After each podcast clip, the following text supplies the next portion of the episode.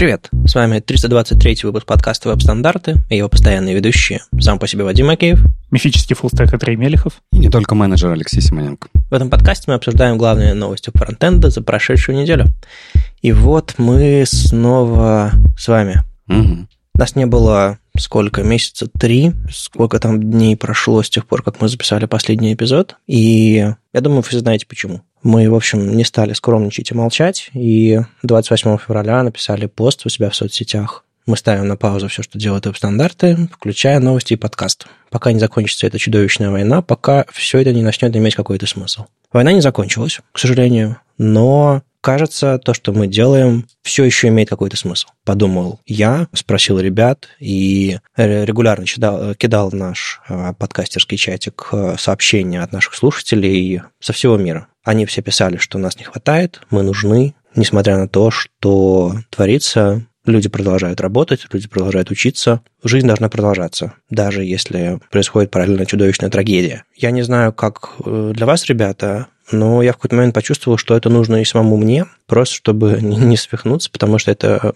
я остановил все свои проекты, а я перестал что-либо делать, кроме работы, и мне, мне откровенно не хватало, собственно, и вас, и нашей публики, и вообще много чего интересного происходит. Хочется об этом говорить, хочется иногда отвлекаться, иногда просто поговорить с приятными людьми. Поэтому чтобы помочь себе и нашим слушателям, и, может быть, какую-то пользу принести, что ли, мы вернулись. Мы попробуем. Это наш пилот в каком-то смысле. Ребята, вы что скажете? Да, и про себя я тоже как-то сначала первые месяцы пластом лежал, думал, что бы я вообще мог сделать, а потом понял, что вот то, что я делал, вот это, наверное, лучшее, что я бы мог продолжать делать для того, чтобы как-то помогать людям. Ну, конечно, есть там другие способы, все их сами себе находят, но вот продолжать делать то, что делали, очень важно.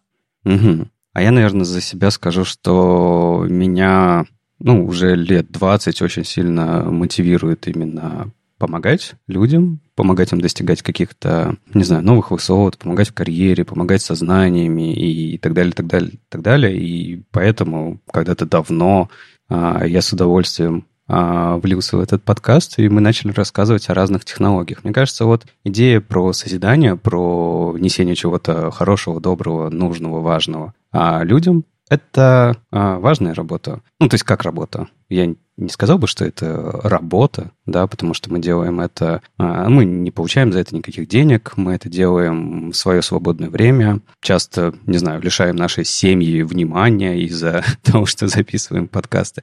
Но мне кажется, что это важно. Мне это очень э, нравится делать, и самое крутое — это видеть результат. Много из вас, ребят, рассказывают, как вы на конференциях приходите, к вам подходят ребята и говорят, ой, как здорово, что там вы записывали подкасты или там верните, пожалуйста, подкасты, они меня очень спасают. Это очень правильная, хорошая обратная связь а, для нас с вами. И мне кажется, важно продолжать помогать людям, рассказывать о том, что происходит в технологиях, в веб-технологиях, потому что, ну да, мы не все можем делать, но вот это мы умеем делать, делаем это хорошо. Я считаю, что нужно просто продолжать. Тут еще важно сказать, что сообщество было всегда большим. Мы всегда были, мне кажется, русскоязычным сообществом, а не российским. Это, мне кажется, наша сила, что мы разные и со всех сторон можем друг друга, скажем так, поддерживать, понимать, слышать объединяться, что ли, вместе. Но это не все. А еще хочется сказать, что мы попробуем делать подкаст этот снова. Повторюсь, мы для нас это пилот в каком-то смысле. Мы немного не понимаем, как это делать, но попробуем. А мы раньше еще делали новости, там всякие там календари, что там еще было, э, словари и прочие-прочие всякие проекты, там статьи на сайте. Э, я не знаю, вернется ли это все. Ну, я надеюсь, что все вернется. Вопрос в том, когда. Сейчас а мы попробуем просто делать подкаст. Я уверен, что будут люди, которые недовольны тем, что мы запустились снова, хотя война продолжается. Но мы попытались вам объяснить, что и как мы делаем, и я надеюсь на то, что вы поймете нас. Может быть, не сразу, может быть, потом. Давайте тогда двинем к новостям. Они есть за эти три месяца много всего очень хорошего произошло во фронтенде. Мы не будем делать какой-то обзор, типа в предыдущих эпизодах, потому что предыдущих эпизодов не было. Мы просто расскажем, что было за последние пару недель интересного, что лично нас заинтересовало, и что важно для фронтенда, важно для тех, кто во фронтенде работает. Рэйчел Эндрю, кажется, в прошлом году начала работать техрайтером для команды Chrome DevRel, а, и вот а, радует нас периодически новостями в блоге developerchrome.com. И вот э, очень хорошая новость была о том, что новый синтекс медиавыражений э, появится в Chrome 104. Э, ну, как пользователь Firefox я вынужден э, сказать, а Firefox сделал это первым, потому что Firefox это появилось в 60, 63-й версии, и я записывал видео, в котором рассказывал, и в докладе я это использовал. В общем, мне всегда на самом деле выбивало в моментах, когда мне приходилось писать медиа-выражения с префиксами min и max, то есть медиа, min, width 400 пикселей. Это минимальная ширина, с которой правила внутри начинают работать. Ну, короче, это, это не так, как моя голова работает. Э, скажу по секрету, я когда вижу символы больше или меньше в тексте, я тоже на секундочку замираю, потому что это тоже не как моя голова работает. У меня вообще в голове много проблем. Но min width и max width э, были еще сложнее лично для меня, поэтому э, я очень рад, что теперь можно написать width меньше равно 30 EM или там 400 пикселей, и все становится гораздо понятнее. Они даже в статье ошиблись. У них написано о грита там, где 30 Max Viv, где примеры как раз с 30 ем меньше либо равно, либо Max Viv. Ну да. Ну, слушай, потому что это сложно. Это сложно понять, разобраться, как, в какую сторону эта штука должна вести. Главное, что нормально. если вам это сложно, пишите в простом синтаксисе, а если у вас есть еще, еще браузеры, которые а, не умеют этого, а, есть очень хороший пост-CSS плагин, который все это конвертирует. Это ведь, по сути, синтаксический сахар, угу. который э, помогает вам лучше, более человечески, что ли, пользоваться этими медиавыражениями. Кстати, надо, надо раскопать мотивацию, почему вот именно вот префиксы min, max были использованы, а не меньше, больше, когда эту фичу вводили. А мне почему-то кажется, тут как раз понятно, потому что устоявшиеся как-то идиомы были в CSS, и там не было никаких символов больше или меньше. Ну да. А, ну, да. раньше в CSS. Поэтому из чего ты это сделаешь? У тебя есть свойства, и ты им и пользуешься. Ну, нет, свой... Ну, да, на самом деле, мне кажется, они вот именно преемственность такой пытались сохранить, то есть вставить туда свойства. Хм. Ну да, да. А вам не кажется, пример упрощения записи выглядит чудовищно? Который именно?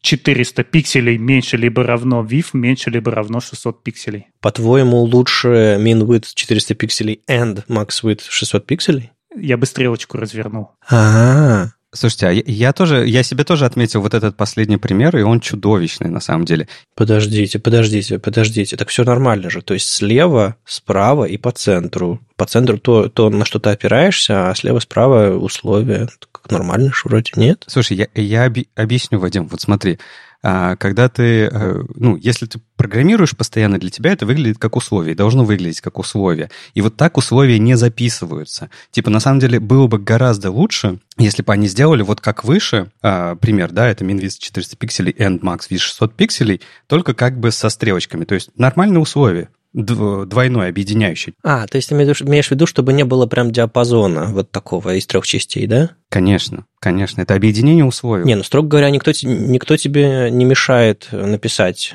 именно как в первом примере, просто используя не префиксы, а стрелочки меньше равно. Ну, наверное. То есть э, end комбинатор никуда не девается. То есть, смотрите, вы наверняка знаете, что, не знаю, любой код можно написать многими разными способами. Можно, не знаю, взять JavaScript и написать его в стиле Java. Это будет чудовищно. Или, знаю, или в стиле какого-нибудь Perl или PHP его написать с JSX.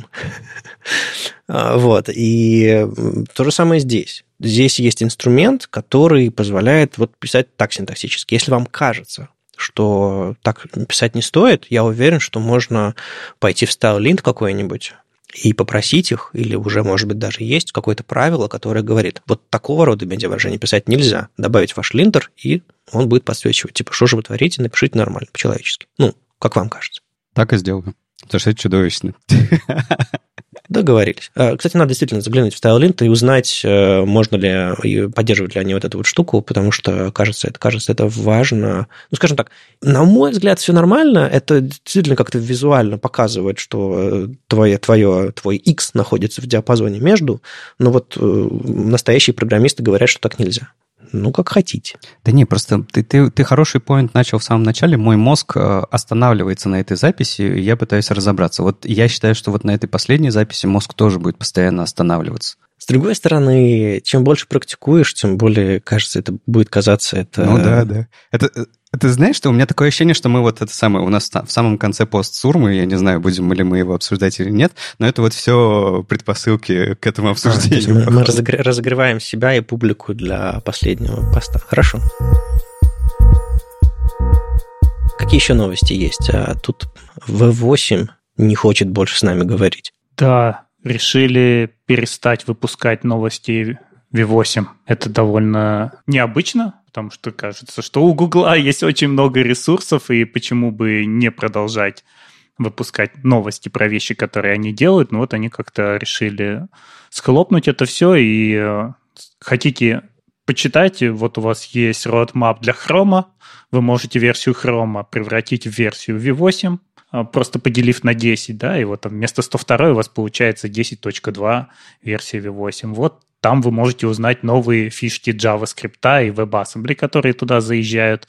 А новости про изменение API, они как и не делали раньше, так и не будут делать и сейчас. Просто идите, делайте git log branch, там сравнивайте и смотрите, что заехало в API. Вот как-то поэтому они решили не выпускать никаких новостей.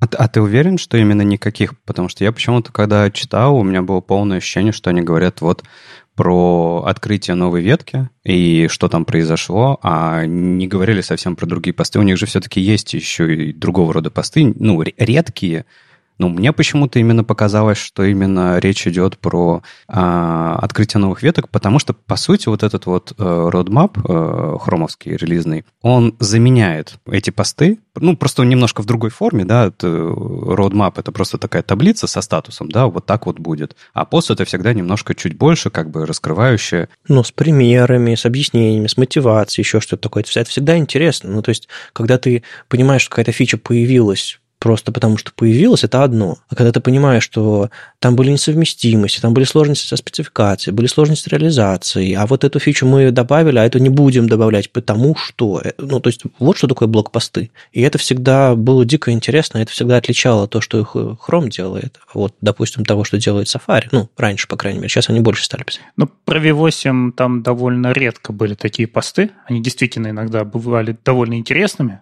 но достаточно редкими. Ну, последние два года Ингвар Степанян писал эти э, посты, где-то с 2020 года я посмотрел, и да, они были всегда, в принципе, лаконичными, но они были с примерами, они были с какими-то ссылками и прочими, чего в релиз-ноутах, ну, кажется, особо и не бывало, по крайней мере, то, что я видел. И знаете, что самое странное? Что они даже не попытались объяснить, почему. Ну да. Типа, с десятой версии мы перестанем попастить э, релиз-ноуты в нашем блоге и продолжают дальше говорить. Зато вы можете читать их там. А почему? А типа, а что случилось? Ингвар, Ингвар не сможет теперь писать? Или, или что? По-моему, сто лет назад раньше Матиас Байненс писал, там еще другие люди писали. А, а что с ними случилось? А почему? И вот, и вот это вот подвисает в воздухе, и ты чувствуешь, как будто что-то случилось, но ты не знаешь, что на самом деле. Тебе просто говорят про последствия. Вот это был очень неловкий момент а, и странный. То есть не то, чтобы я всегда жадно вчитывался в новости V8, но я знаю людей, которые, которым это было интересно, важно, потому что V8 это не только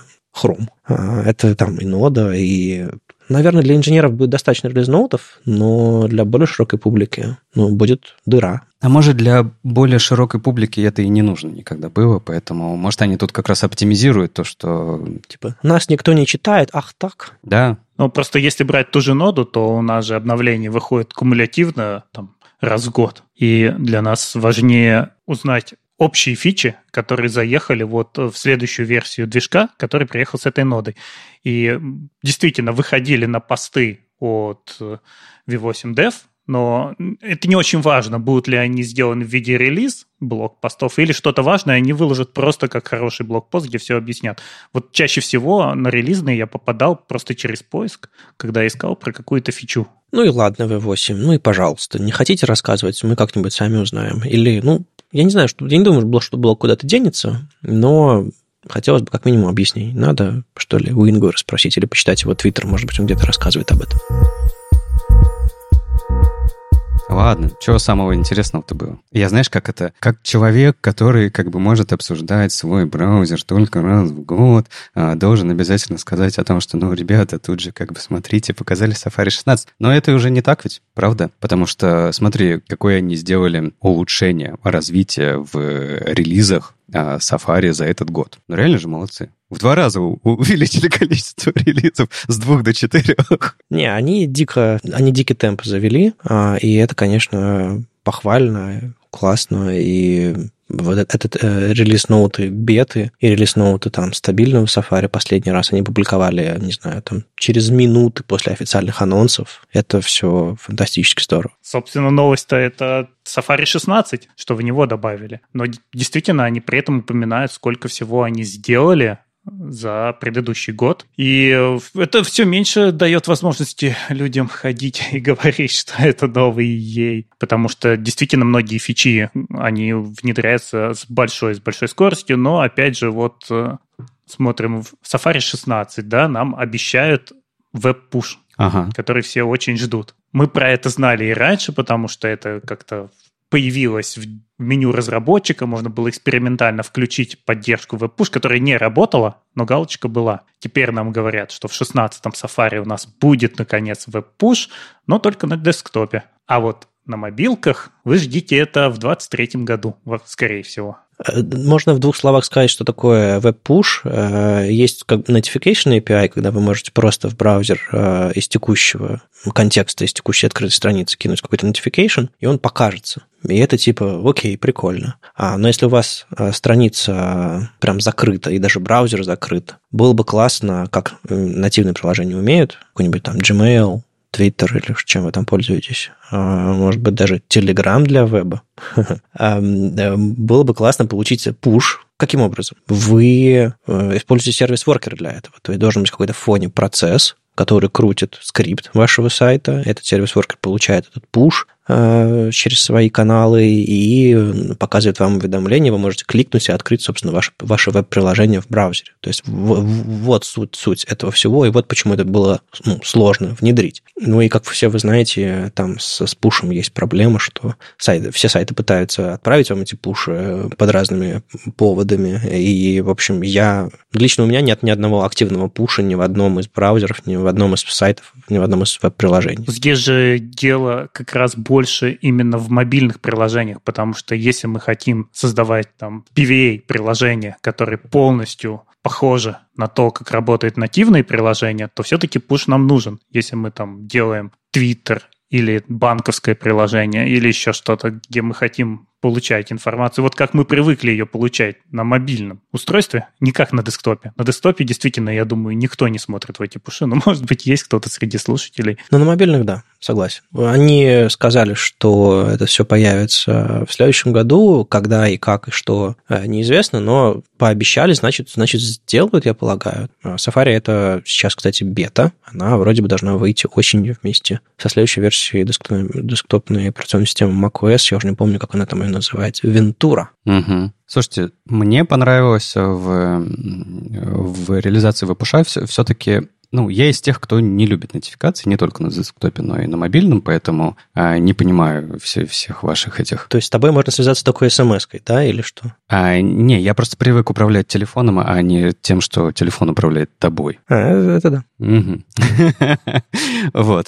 А, ну, бывает у всех свои странности. Мне понравилось а, то, что а, Apple подумали о том, как будут реализовывать эти пуши, потому что все-таки для многих это... Ну, как бы мы не говорили о пользе пушей, очень много компаний, очень много сайтов, очень много мобильных приложений используют это для спама, для рекламы, для вовлечения, для вот этих вот всех вещей, то есть не совсем по назначению. Ну, просто людей подписывают на какие-то нотификации, и все, и ты потом получаешь миллион нотификаций про скидки, про новые товары в магазин. Ну, я не знаю, что вы не сталкивались с таким, что ли? Ну, да, да, да. Я, к сожалению, многие приложения отбираю у них э, разрешение присылать пуши, потому что они его ну, абьюзят откровенно. То есть вместо того, чтобы присылать мне важную информацию, кроме того, чтобы присылать мне важную информацию, шлют всякую фигню. Engaged меня, скажем так. Да-да-да, вот. И я не знаю, как это сделано в андроиде. Предполагаю, что, наверное, примерно так же должно. Но мне понравилось, что отдельным поинтом, отдельным абзацем Apple а, рассказал о том, как именно можно будет подписать пользователя. И подписать пользователя при просто загрузке вашего сайта на нотификации нельзя будет. Это должно быть активное действие пользователя, то есть он должен нажать на кнопку куда-то ну, или еще что-то. Да, то есть да, ты да, не да. можешь просто сделать window onload fullscreen, э, request какой-нибудь, а ты должен э, только на клик пользовательский, который ты сам еще сделать не можешь, он должен быть прям прийти из, снаружи. Вот. Это мне показалось очень правильным, хорошим делом. Надеюсь, что в андроиде это так же, просто я не в курсе. Но если ты сам нажал на эту кнопку для важных обновлений, сайт сможет присылать тебе неважные, эта ситуация никуда не денется. Да, да. Ну и там дальше уже вот, да, весь этот набор возможностей, типа зайти, от, запретить сайту, отказаться от тех, которые у тебя подписаны, там, ну, короче, все здесь есть. Мне еще понравилось, что Apple просто очень любит привязывать все такие штуки к девелоперским программам своим. Просто, насколько я помню, вот эти вот э, мобильные пуши, которые ты подписываешь, ты можешь их активировать только если у тебя есть девелоперский аккаунт. Так вот, в веб, да, да, да. А, вебовские пуши не нужен будет для этого девелоперский аккаунт, и это тоже как бы хороший поинт. То есть ты сможешь, ты сможешь пользоваться веб-API без подписки и не платить Да, Apple. Прикиньте, бесплатно, без смс. Но при этом все равно все это будет идти через Apple центр Да. нотификаций, потому что так работает iOS. А разве не так все пуши работают на всех операционных системах? Разве они, у них нет какого-то общего хаба, через который все идет? Ты теоретически мог бы держать это в фоне, открыть какой-нибудь веб-сокет на свой сайт напрямую Мгм. и получать нотификацию, но это, естественно, это намного более хрупкая схема и намного более энергозатратная, чем использовать единый хаб. Но, с другой стороны, это такая вот централизация. Сайт твой, а пуши идут через Apple. Ну вот я хотел добавить по поводу того, что вы все говорите о рекламе, но вот как раз в случае мобильных приложений, почему это важно? Потому что очень многие шлют всякие одноразовые пароли, например, Мгм. через пуш-сообщение, и выбор вместо этого только смс. Ну и что? Ну, Соответственно, сайты могут отправить пуш э, и не тратить э, деньги на смс, не держать все эти дор- дорогие все эти системы, не платить компаниям. Ну, я понимаю, что, что все-таки нужно это делать, но ты, пос- поскольку ты платишь за смс, ты сможешь экономить. Ты за, шту- за штуки платишь сколько-то центов. Подожди, мы сейчас говорим о том, что компания не смогла обеспечить нормальный уровень э, как это, безопасности и перекладывает это типа на пользователя. Вот, пожалуйста, мы тебе нормальный уровень безопасности можем предоставить только если ты включишь а, пуши, а если нет, мы нам придется слать тебе смс и это так дорого. для- Мы серьезно об этом говорим? Да это их проблемы. Да нет, но это, это вопрос удобства. Короче, в Safari. А, Мы просто в один пункт только провалились, а вообще Да, у меня да. был перед тем, как мы пойдем по всем пунктам, общее такое эм, впечатление. Дело в том, что когда вышел Safari 16, а, в некоторых чатах, в которых я был, люди, знаете, что писали? Они говорили, в смысле? Вот, э, типа, у меня, как у разработчика, раньше были мечты. Я мечтал о том, что в Safari будет э, какую-нибудь фичу довезут, и, наконец-то, у меня будет кросс-браузерная поддержка. А они взяли и привезли почти все, что я хотел. У меня больше нет мечт, я не знаю, чего желать, потому что мне привезли все. И вот реально у некоторых было такое ощущение, не только на самом деле при, при релизе Safari 16 беты, а, а вообще за этот весь год, потому что нам показали очень много вещей, которые, ну, нам давно нужны были, короче. Вот, и, и все таки блин, а что теперь делать-то? Нам нужен кто-то, типа, что- что- что-то, что мы будем ждать. На самом деле есть такие вещи, что, что еще ждать, что еще можно улучшить, это понятное дело. Но в 16-м Safari что хорошего сделали? Во-первых, они завезли туда а, расширение для веб-инспектора, это нужно в основном ребятам, которые в свои девелопер-тузы забирают какие-то вот расширения для девелопер-тузов, например, там для React, да, ну, для всех современных фреймворков, в принципе, чтобы проще было работать. Ну да, чтобы проэкспе- проинспектировать какое-то дерево компонентов, э, и, естественно, приходилось э, открывать другие браузеры. Это, в общем-то, не проблема для разработчика иметь несколько браузеров открытых. Но в том же самом Firefox я могу установить э, DevTools для React, например, а в Safari нет. И это следующий шаг после того, что они ранее нам дали возможность ставить нормальные расширения, написанные на HTML, JavaScript, CSS, а не на каких-нибудь Apple технологиях с требованием там иметь там 100-долларовую подписку разработчика и так далее. Ну, строго говоря, расширение для Safari это все-таки все еще нативное, а не в App Store. То есть тебе нужно писать обертку Это способ распространения. Ну да, ну то есть, по-моему, тебе не, нужно, не нужен активный аккаунт разработчика, то тебе не нужно платить там 100, 100 баксов э, в год или сколько они сейчас, сейчас стоят, но это все еще, тебе все еще нужно иметь аккаунт, тебе все еще нужно взять а, конструктор, сделать обертку вокруг твоего расширения, и это будет установлено как приложение на уровне твоей операционной системы. То есть у меня прямо сейчас в операционной системе стоит э, несколько расширений для Safari, которыми я редко пользуюсь, тем не менее, и они прям видны на, как, как маленькие приложения в моем папке с приложениями. Угу. Это, конечно, диковато, ну, ну ладно. Да, ты прав, это все еще распространяется через магазин приложения Apple. Да, и они говорят, типа, пишите расширение для Safari, увидимся в App Store. Что? Ну ладно. Ну да, согласен, дико, да, вообще согласен. Вот, ну, кстати, они, знаете, что обещают? Что э, портировать все текущие расширения, которые вы сделали для других э, инструментов разработчиков, будет просто. То есть нам не говорят, э, нам не сказали, что на самом деле API идентичен, но сказали, что как бы он вроде как близок, поэтому вам портировать будет легко. Я, вид, я, я видел, как разработчики портировали свои расширения, там есть и инструменты, и в целом э, Ничего криминального, насколько я понимаю. То есть я сам не пробовал, но, кстати, надо попробовать какое-то простое расширение, э, портировать, может рассказать об этом. А, то есть это все, по сути, обертка. Но вообще их требования все-таки пропускать это через App Store можно понять с точки зрения безопасности, потому что немало поднимали вопросов того, насколько большой доступ в других браузерах у вот этих самых расширений,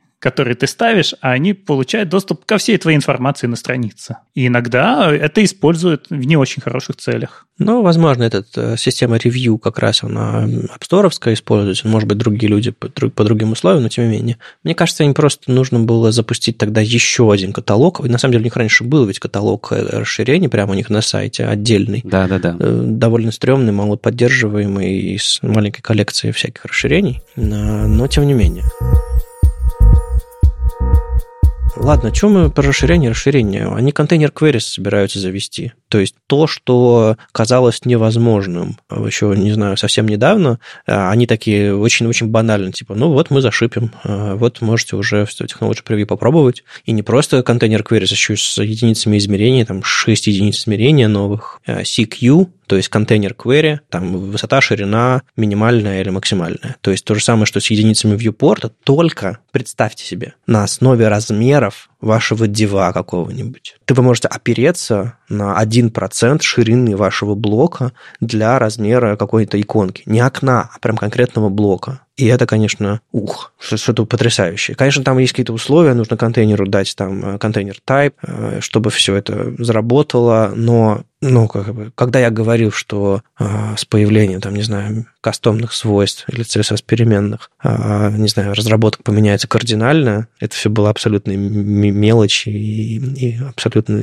абсолютно ерунда по сравнению с тем, что, что как поменяет подход к разработке фронтенда контейнер queries. Это просто другая эпоха совсем наступит. Слушай, забавно, как мы э, очень-очень давно обсуждали э, вообще идею кон- э, контейнер query, что типа браузеры не могут это реализовать, потому что это же постоянный пересчет, это типа очень да, да. затратно, производительно, типа все страницы будут тормозить, браузеры будут тормозить, и вот типа прошло несколько лет и нашли хороший способ. То ли железо просто выросло и стало мощнее, то ли как бы нашли оптимальные алгоритмы. Да, ну вот Джен Симмонс так и пишет, что Здесь была общая работа инженеров из разных браузеров, где они решали вот эту сложнейшую задачу, возможно ли это в принципе. Потому что идея понятная, идея хорошая, нарисовать ее легко, но воплотить ее было совершенно непросто. Не, ну они догадались, это все на самом деле работа стартовала года полтора-два назад, по-моему. Реализации в браузерах начали появляться. Там ребята из Гали там сделали первый прототип HES, это тоже имеет к этому отношение. Потом, потом свойство contain,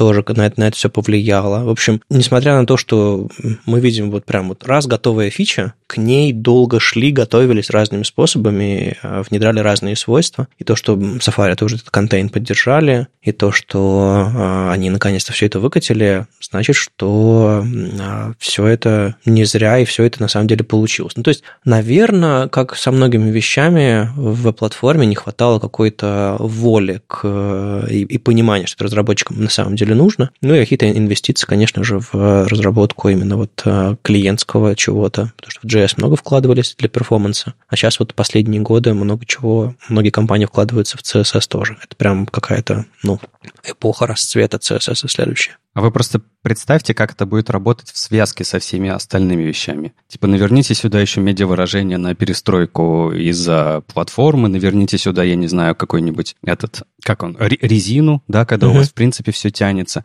Наверните сюда еще анимации, наверните сюда еще, типа, пачку э, JavaScript, и вы такие, типа, ну, если это будет все хорошо и быстро работать, кайф. Нет, это, это важно это проговорить. Это впервые кажется, абсолютно компонентный подход а, в, во фронтенде возможен с точки зрения адаптации.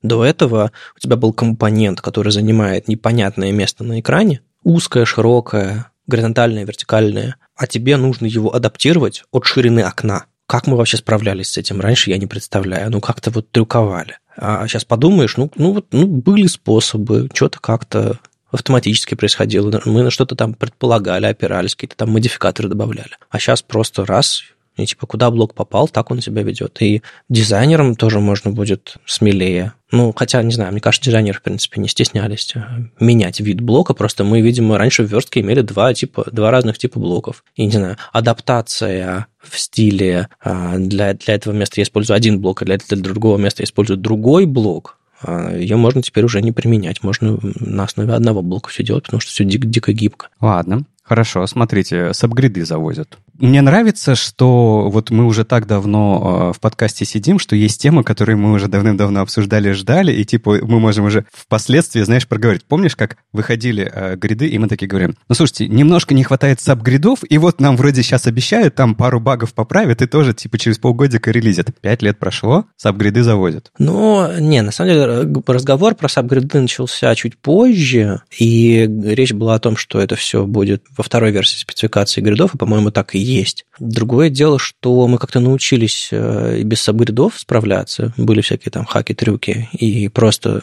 подходы. Мне кажется, что это не такого, не таких масштабов, что ли развитие сабгридов, э, гридов как технологии.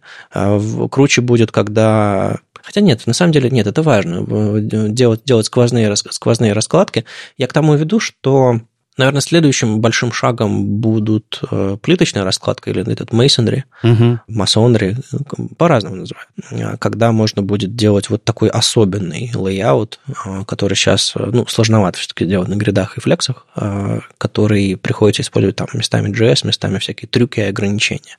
А так, сабгриды – это, безусловно, классно, и как многие до сих пор, к сожалению, не понимают, почему гриды круче флексов, и вообще зачем их использовать, до сих пор люди об этом этом говорят, что поразительно. А, так вот, некоторые, наверное, не понимают до конца, зачем нужны э, сабгриды. А, и, наверное, по-моему, был хороший пост у Ахмада Шадида на эту тему. Надо будет э, в шоу-ноуты добавить ссылку а, почитайте, потому что здесь Джен Симмонс, ну, как-то не то чтобы очень, очень много об этом говорит, просто короткой строкой. Ну, она как про фичу. Ну да, да. Типа да. будет фича, все. Ну, я же правильно понимаю, базово, у нас обычные гриды это просто уровень типа родитель-блок, угу и все как бы. А сабгриды нам добавляют просто вот глубину. Мы типа можем еще дальше проваливаться. То есть типа у нас не только вот э, два уровня. Не, на самом деле тебе, тебе нужно э, делать дисплей сабгрид на вложенном элементе. То есть тебе нужно сказать, окей, я хорошо, я хочу использовать э, систему договоренностей с внешнего уровня внутри, то есть тебе нужно прям явно сказать это, это, собственно, subscript.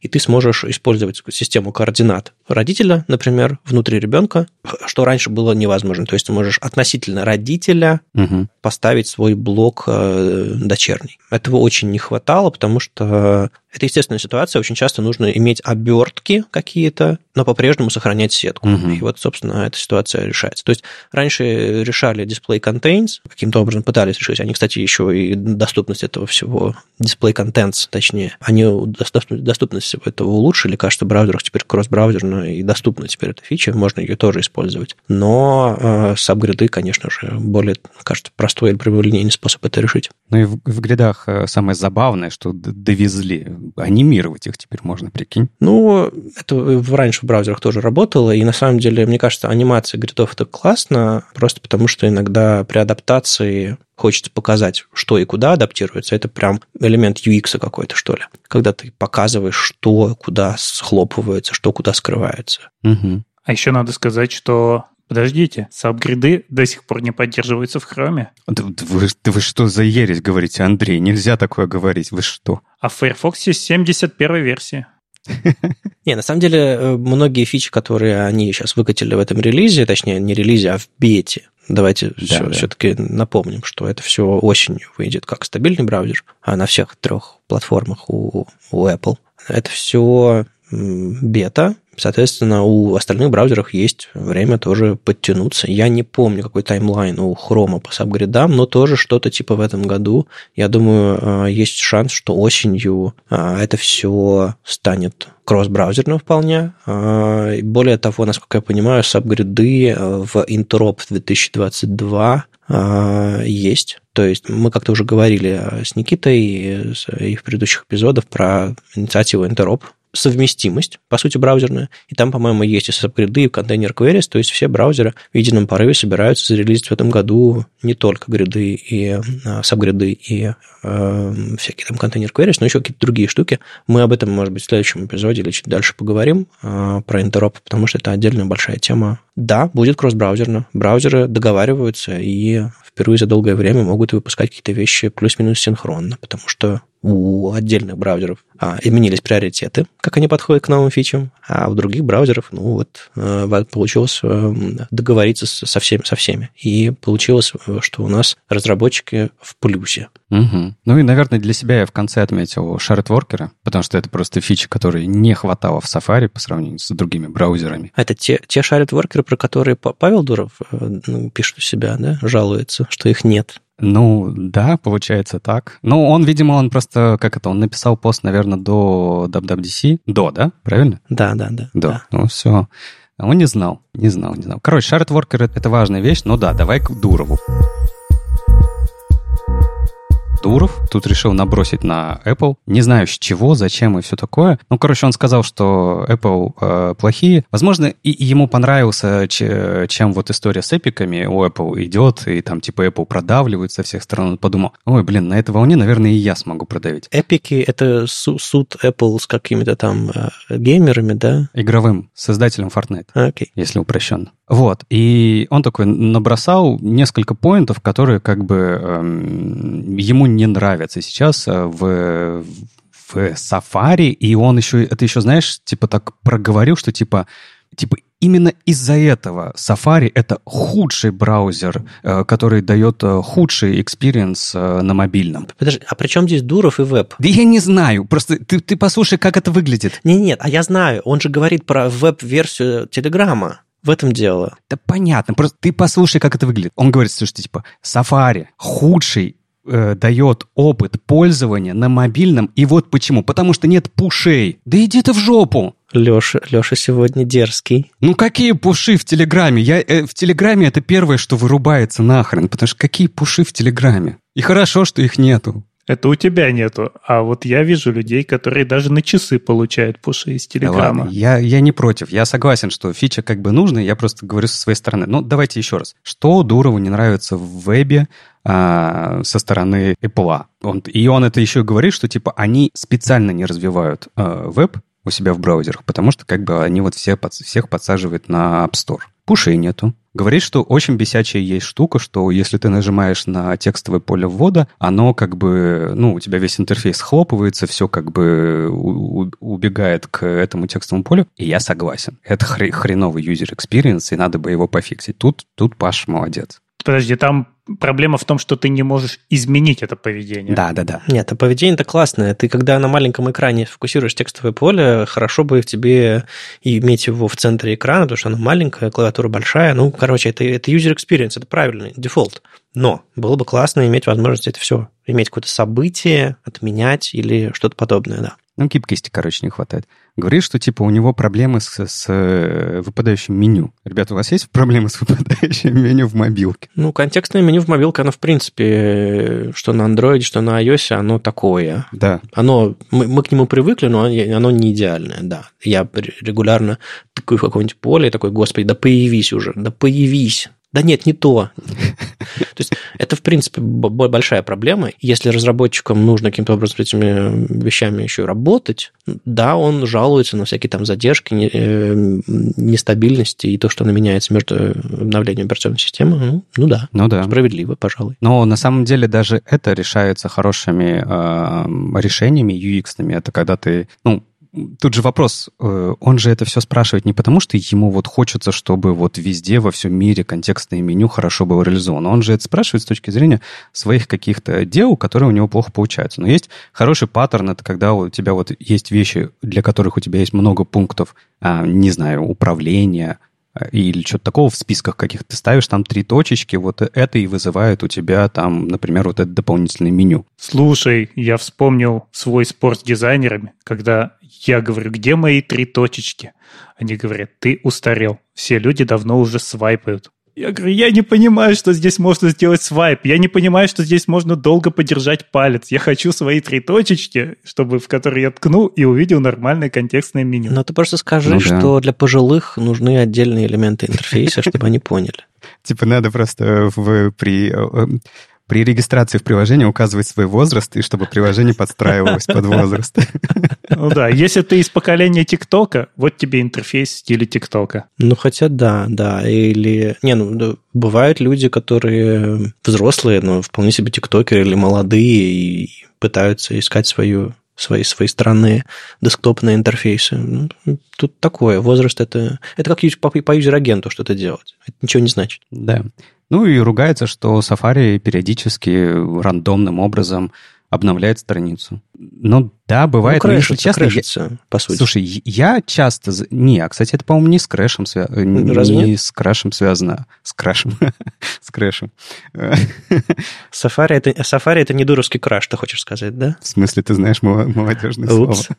я не тиктокер, извините. Слушай, у меня чаще всего, вот я такие у себя проблемы замечаю, когда сайты плохо реализованы чаще, чем как бы... Вот у меня есть сайты, которые, ну, вообще случайно не перезагружают. То есть ты хочешь сказать, Дуров сам виноват, да? А можно так? А, ну, почему бы нет? Паша, ты просто плохо написал веб-приложение свое. Да, считаешь, что? Да нет, нет. Я думаю, э, и на нормальных сайтах такое бывает, когда кончается память, когда плохая сеть. То есть я замечал, что даже на, на совершенно простых страницах, э, которые, по сути, HTML с CSS, а, ничего не помогает, если вдруг там, не знаю, кончилась память, очень много вкладок открыто и прочее. Это просто, я думаю, ограничение мобильного. Ну вот про все четыре пункта этих можно сказать, что они направлены на браузер, который заточен на отображение именно обыкновенного веба, а к нему приходят с требованием как же мы будем делать в нем приложение? И вот здесь Safari не справляется. Ну, извините. То есть, если я считаю страницу, и она обновилась, и я на то же самое место в тексте попал, то, то все хорошо. А если это приложение, оно сломалось, я потерял свою точку, в которой я был, там все закрылось, это уже плохо. Ну, не знаю, короче. Ну, тут есть э, какие-то разумные поинты, есть какие-то просто вбросы. А вторая часть, так это вообще какие-то вбросы. Он ругается, что ему там не хватает каких-то кодеков. Ну, извините. Ну, то есть, то есть я не понимаю, как на это можно ругаться? Ну, Safari медленный, блуры странные, визуальные артефакты, реквест idle callback'ов нет, прокрутка немедленная. Вадим, вот иногда хочется сказать, блин, э, ты знаешь, как сделать устройство, которое будет лучше, покажи нам. Да нет, де, смотри, дело, мне кажется, не в этом. Просто почему мы, мне кажется, так взъелись на это высказывание? Потому что оно начинается очень грандиозно. Apple специально делает Safari хуже. Apple лочит платформу, вы используете браузер, не знаю, Chrome на вашем iOS, а это на самом деле WebKit. И это все заговор, это все против нас и так далее. Так далее. Пафос нагнетается. А потом он такой мяк, и рассказывает просто хотелки своей веб-команды. И это выглядит, ну, очень-очень контрастно. То есть как будто, ребята, у меня для вас важный месседж. А месседж просто типа, ну, у меня, у меня не, не работает, извините. А знаешь, когда этот месседж еще как бы как-то переворачивается, еще хуже становится, это когда ты читаешь последний абзац, где он говорит, и представляете, из-за этого всего, вот из-за этих э, вещей, которые Apple не добавляет а, в свою веб-платформу, они всех пушат в свои нативные приложения. А знаете, что там? А там они берут 30% комиссию со всех подписок. А мы как раз-таки хотим ввести э, премиум подписку в Телеграме и mm-hmm. очень не хотим mm-hmm. платить эту комиссию. Ну, то есть, как бы, вот все, что вот все, что он выше говорил, можно просто вот так свернуть, скомкать и выбросить, потому что его это не волнует. Его волнует только одно – комиссия. Ну, то есть, я думаю, у него были виды на то, чтобы э, люди больше использовали PWA-версию Телеграма, и там могли бы не платить комиссию, что-нибудь типа того. Но из-за того, что там все всякие недостатки, он, наверное, пришел к своей веб-команде и говорит, ребята, сделаем, давайте перевезем всех пользователей в браузер. А ребята такие, ну там, как, как мы это сделаем без shared worker ов, там, idle callback или там, не знаю, контекстных меню? У нас проблемы. Паш такой, да что ж такое, придется 30% платить. Ну или, по крайней мере, части пользователей. Угу. На самом деле, Томас Штайнер у себя в Твиттере написал, говорит, Паша Дуров защищает веб, о, прикольно.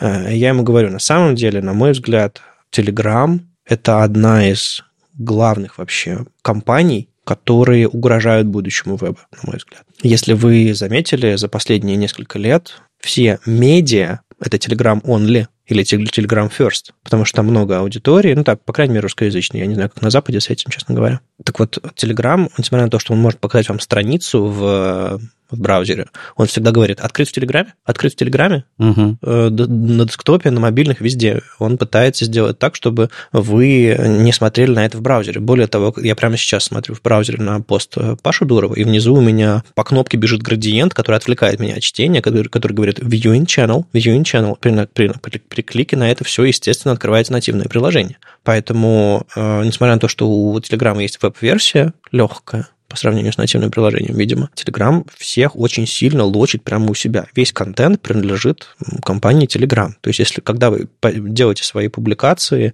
э, внутри Телеграма, вы делаете их не в вебе, вы делаете это на чужой платформе, которая может вас закрыть, удалить, и вы все потеряете. Ваш контент не принадлежит вам. И тут такой Паша Дуров про веб говорит. И я думаю, ну, ну, ну, ну офигеть. Защитник веба нашелся, который вебу последние годы э, только вредит. Вот это мне это кажется очень таким, скажем, непоследовательным. Ну, да. Слушай, ну, все платформы хотят, э, все платформы, которые делают контент, хотят забрать всю аудиторию себе. Мы же, типа, этим меримся и сражаемся в интернете. Ну, я имею в виду большие игроки. Хотят аудиторию себе, потому что это аудитория равно деньги. А, да, я понимаю, но оставайтесь в вебе, ребят. Это платформа-то открытая для всех, универсальная. Не нужно, не знаю, условно, если, если выйдет очередная платформа, которая попытается конкурировать с, с Apple и с, с Google, браузер-то там точно будет. А будет ли там App Store с вашим приложением, это вопрос. И вот э, писать э, приложение под третью платформу очередную, ну, это, это не вариант. Соответственно,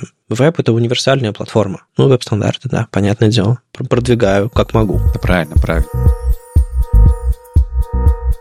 А, немножко отходим от веб-стандартов, потому что Apple еще а, показала, заявила на WWDC, что они начинают, на самом деле не в этом году, еще в прошлом году, а, начинают более серьезного движения, движения от отказа от паролей, от вот этой связки логин-пароль для регистрации, авторизации на сайтах. И в целом как концепция, как типа заявление, я считаю, это очень правильная штука, потому что это же не первая попытка, да, вспомните стандарты OpenID, ну да, OpenID в основном. Нет, была еще у Mozilla, у Mozilla как раз у Firefox какая-то реинкарнация. Не помните? Какая-то система авторизации на всех сайтах без э, пароля. Ну, была, короче, ладно. Но OpenID вы помните же, правильно? Да, это вот ну, тогда да, первая да. такая штука, типа, а давайте вместо пароля, типа, использовать какое-нибудь а, место, через которое мы будем везде просто авторизовываться, и вы вот от, оттуда будете этим всем управлять. Ну, из, из, из, из этого родились все эти э, авторизуйся или зарегистрируйся через Facebook, Google и так далее, и так далее. Это было пост.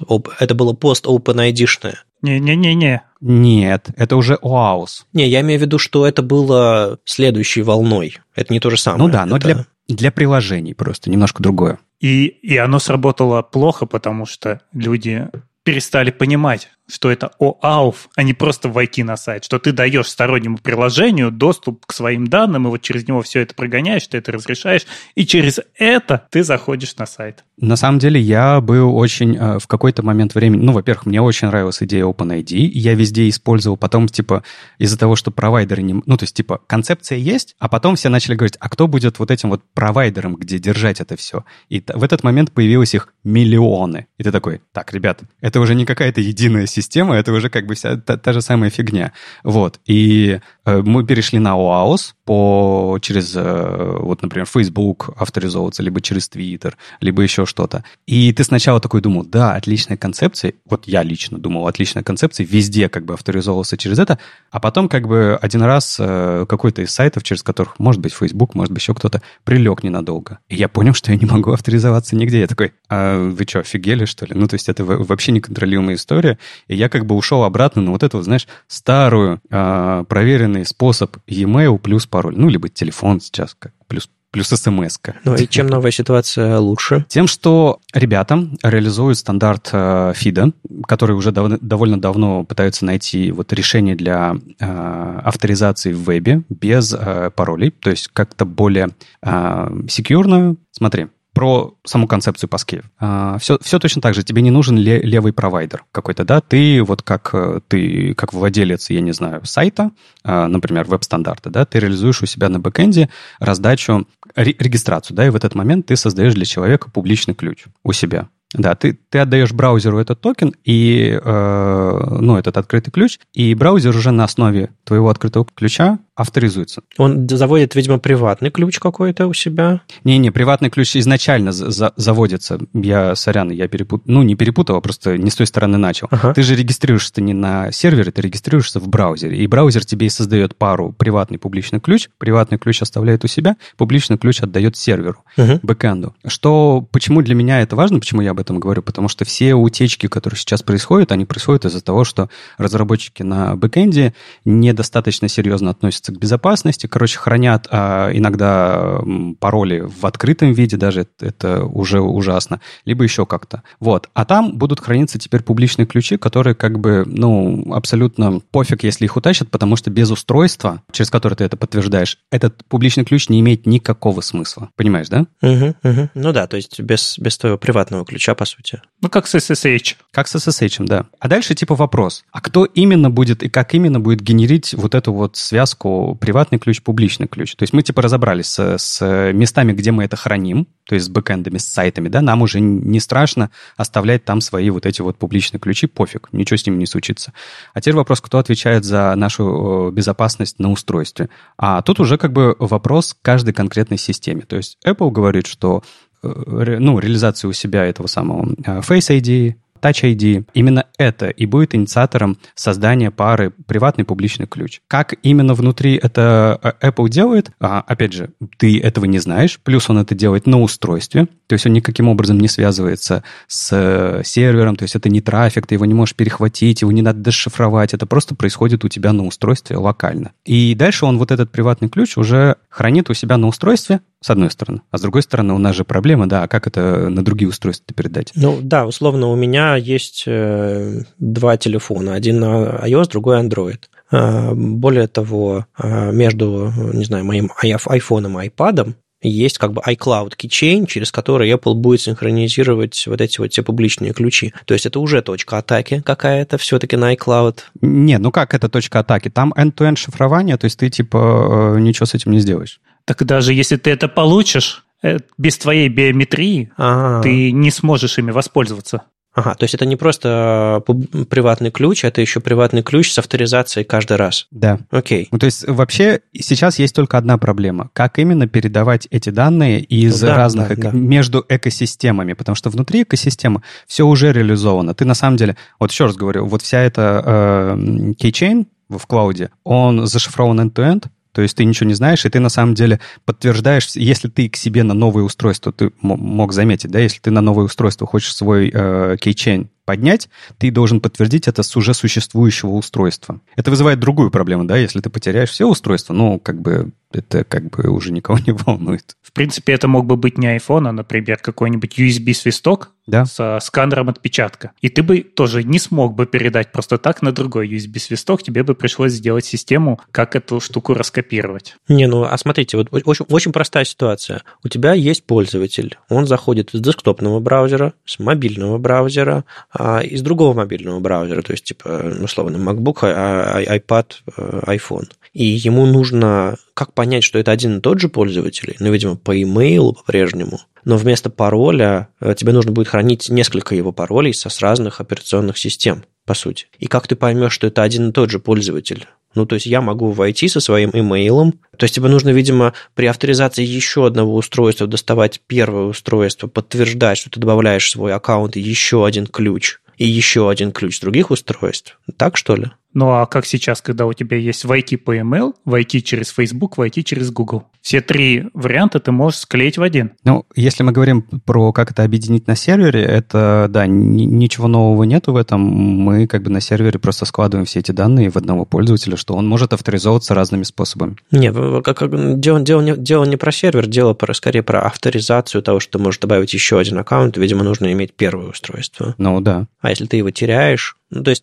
ну, вот, а вот другая ситуация. Я завел у себя, не знаю, 50 аккаунтов на своем десктопе, хорошо. Пользуюсь Touch ID в браузере, все хорошо, интеграция есть. А теперь мне нужно на планшет все это, все это перенести. Мне нужно реавторизовываться во всех своих аккаунтах снова и снова и снова и снова и снова. Нет, авт... не-не-не, не авторизуется. Подожди, у тебя авторизуется именно в стороже лежат э, твои ключи, но сессионной куки-то ее как не было, так и нет. Тебе ее все равно нужно на устройство поставить. А если это другая экосистема, то нет. Это ничего, это, этот стандарт, смотри, этот стандарт не меняет это поведение, оно у тебя как было раньше, что у тебя сессионная кука сохраняется после авторизации, так и осталось. Меняется только способ авторизации.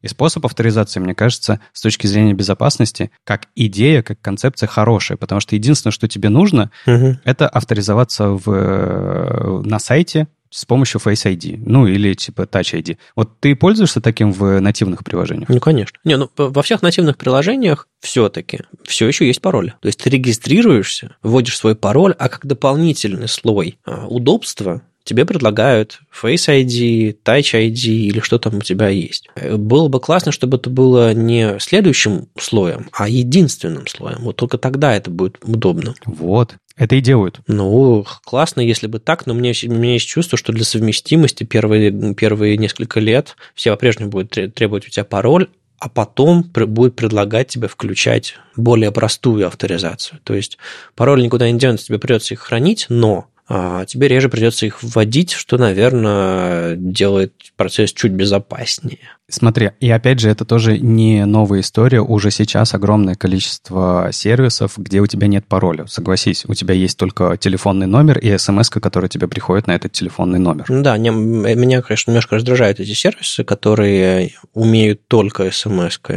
подтверждать все это. И Это, конечно, ну, потому что смс смс и перехватываются, и взламываются, и, и вообще, ну, Мгм. не всегда удобно, особенно когда, опять же, ситуация между странами, между, между операторами. Ну вот что еще очень важно во всей этой истории с Apple, что это не решение от Apple. Это стандарт от FIDO. Вот они как раз добавили режим передачи между устройствами, вот этот самый multi-device FIDO credentials. И Apple его просто реализует. Да, да, важно сказать, что еще Microsoft, Google, э, они тоже в этой коалиции, они все договорились. Это решение они тоже могут реализовать, и значит, можно сделать какой-нибудь гейт, как это перегонять уже потом из Apple ключниц в другие устройства. Потому что, в принципе, Apple тоже делает приложение и для Windows, где ты можешь зайти к себе в Apple свой storage и там достать те- же самые ключи. Они, они работают. Ну и надо, наверное, сказать, что в, в браузерах вот этот слой тоже реализован не просто на каких-то проприетарных штуках, а это Web Authentication API, то есть это тоже стандарт, стандарт из веб-платформы, поэтому вот в этом случае как-то очень странно, а, у тебя все заочено, да, разные компании, устройства, то есть типа hard, да, софт, который это все поддерживает, API, которые отдаются разработчикам, и реализация в браузерах с помощью веб-технологий. Вообще, если что, это очень большая работа. Это очень сложно все засинкать и все, все реализовать. И, понятное дело, чтобы это все внедрить, уйдет там не один год, но как концепция, еще раз повторю, мне кажется, это вот правильное движение. Знаешь, мне еще что понравилось в этом году, это Джин Симмонс. Мы ее какое-то время ругали, да, я помню, когда она переходила в Apple, мы такие, все, это уже не Джен Симмонс, она в наших глазах умерла, она больше не про веб-стандарты, она больше не про, не про открытость и так далее, так далее. Но смотри, шажок за шажочком, я вот, например, я на Джен Симмонс подписан, и я вот вижу, как ее все больше и больше слышно, как она более-более открыто э, говорит про Safari, про э, веб-технологии и так далее, так далее. И в этот раз она даже организовала довольно много тредов, прям заспамила мне весь Твиттер, тем, что, типа, ребят, вот мы вот публично сегодня открыли остановились на DubDubDC, а давайте теперь поговорим, а что вы хотите-то от Safari дальше? И там, типа, многие люди понакидывали всякое разное. Она, знаешь, это вопросы-то свои задавала, и ты такой задумаешься, а что вот если бы я мог попросить, что бы я попросил? Я понимаю, что с точки зрения веб-технологий, там и так придут как бы умные ребята, скажут, слушайте, вот здесь поддержки не хватает, здесь поддержки не хватает, вот здесь медленно, или типа давайте такой-то API. А я вот с точки зрения разработчика, который периодически пользуется iPad и который много раз слышал идею о том, что, слушайте, давайте делать iPad не ближе к мобильному, а ближе к десктопу, да? Потому что iPad же это что-то посередине между мобильным и десктопом. Не, ну у них есть тенденция в эту сторону с точки зрения iPadOS развития. Там мультимодальность какая-то и прочее. Да, я подумал, что я бы очень хотел, чтобы в Safari, в iPad а, появились Developer Tools. Мне кажется, это вполне реально было реализовать бы. Не, ну, строго говоря, у тебя есть Developer Tools, если ты подключаешь хвостиком к, к своему MacBook, и ты можешь инспектировать страницу. Не-не-не. Ну, в смысле, это возможно прямо сейчас. Давай, давай, это, это важно сказать. У тебя есть DevTools в Safari на, на iOS. А, довольно просто инспектировать. Согласен. Но вот хочется, вот ты типа выехал куда-то, у тебя с собой только вот этот экран. И кажется, что размеры экрана и вообще э, всего того, что находится внутри этого экрана, хватает... Ну, 13-дюймовый iPad какой-нибудь, ну да, да. Не, ну 11. Хватит. Ну 11 же тоже хватит. Ну что ты? Хватит, хватит. Короче, девелопер тулзы хочу от Джен Симмонс в iPad. Окей, Андрей, а ты что хочешь? А веб-контейнеры не хочешь? Веб-контейнеры? Ну, тоже неплохо. Ну, я просто, я же опять же говорю, смотри, об этом скажут другие люди. Типа их миллион, там они там напишут ей миллиард э, твитов э, и так далее, и так далее. А хочется, вот знаешь, взять так и попросить что-то, что, что не, не попросит. Мы, мы, как знаете, э, собрались дети под елочкой, и типа, о чем, чем будем просить у Деда Мороза, да? Да. Леша, мальчик Леша попросил у Деда Мороза в этом году, он тебя хорошо вел, а, он попросил DevTools для, для Safari. А я у Деда Мороза, вернее, у Снегурочки Джон Симмонс просил декларативный Shadow DOM. Точнее, не я попросил, там другой чувак попросил, но я такой поддакнул, что это очень хорошая идея, потому что веб-компонентам сейчас следующий как бы большой челлендж для развития веб-компонентов – это именно декларативный Shadow DOM, чтобы можно было заводить прям полноценный веб-компонент, не используя JavaScript, а используя атрибут, по сути, на, на, на вашем кастомном элементе. Э, мне это кажется важным для сервер-сайт рендеринга, для совместимости, для работы без JS, для инициализации, чтобы ничего не мелькало.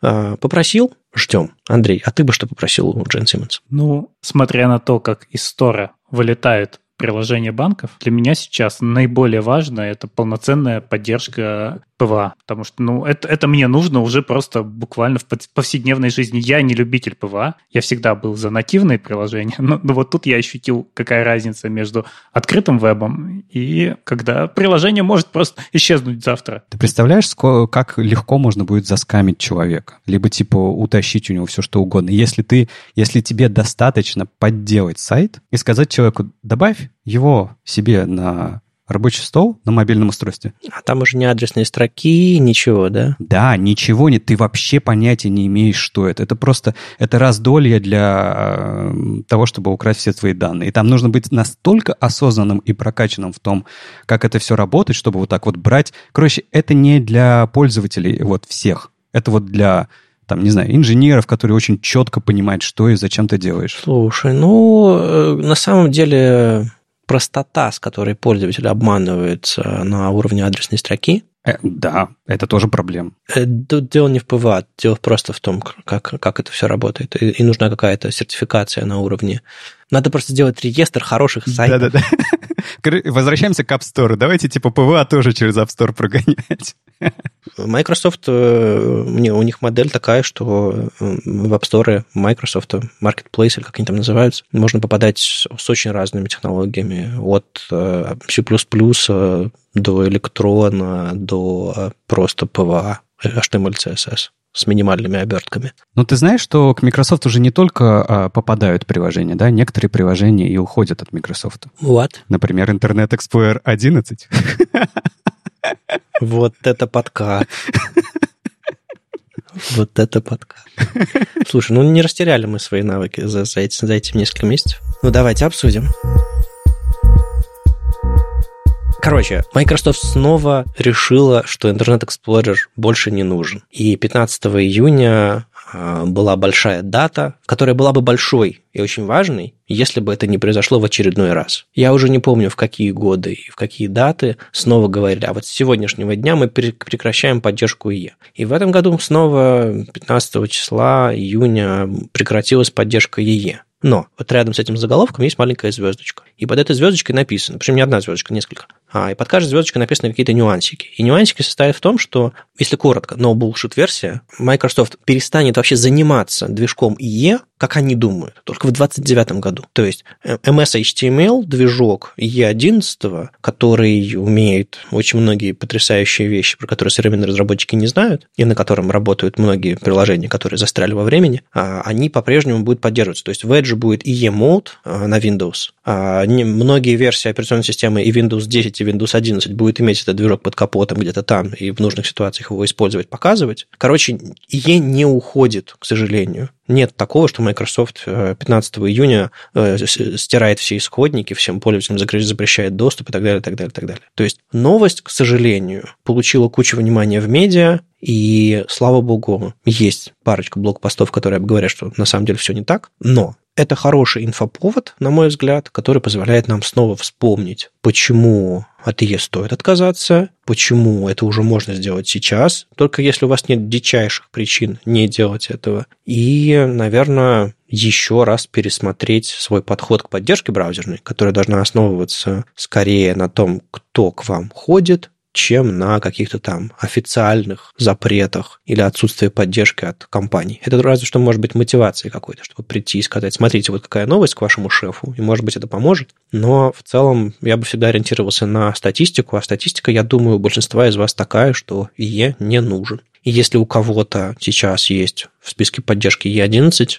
я вас виртуально обнимаю, хлопаю по спине, говорю, все будет хорошо, попробуйте воспользоваться этим инфоповодом, чтобы отказаться от поддержки. Одна из самых забавных статей была от Nikkei из Японии, где писали о том, что там все в панике и не знают, что делать, потому что у них государственные учреждения до сих пор пишут, на сайтах работает только в Internet Explorer. Угу. 49 процентов респондентов, которых опросили, сказали, что они для работы используют Internet Explorer. На таких людей, наверное, больше и направлены новости, потому что вот эта паника началась, они начали что-то делать, наконец, и на многих сайтах даже появилась приписка, что работает и в Chrome. Можете пользоваться. Ну, такая консервативная страна. А я, как понял, очень много стран были немножко не готовы к этому. И, и кстати, именно страны, то есть именно госучреждения в, в разных странах а, оказались очень сильно завязаны на Explorer, а вовсе не вот продуктовые айтишные компании. Это, наверное, тоже показатель, да, про то, что государство когда-то заказало себе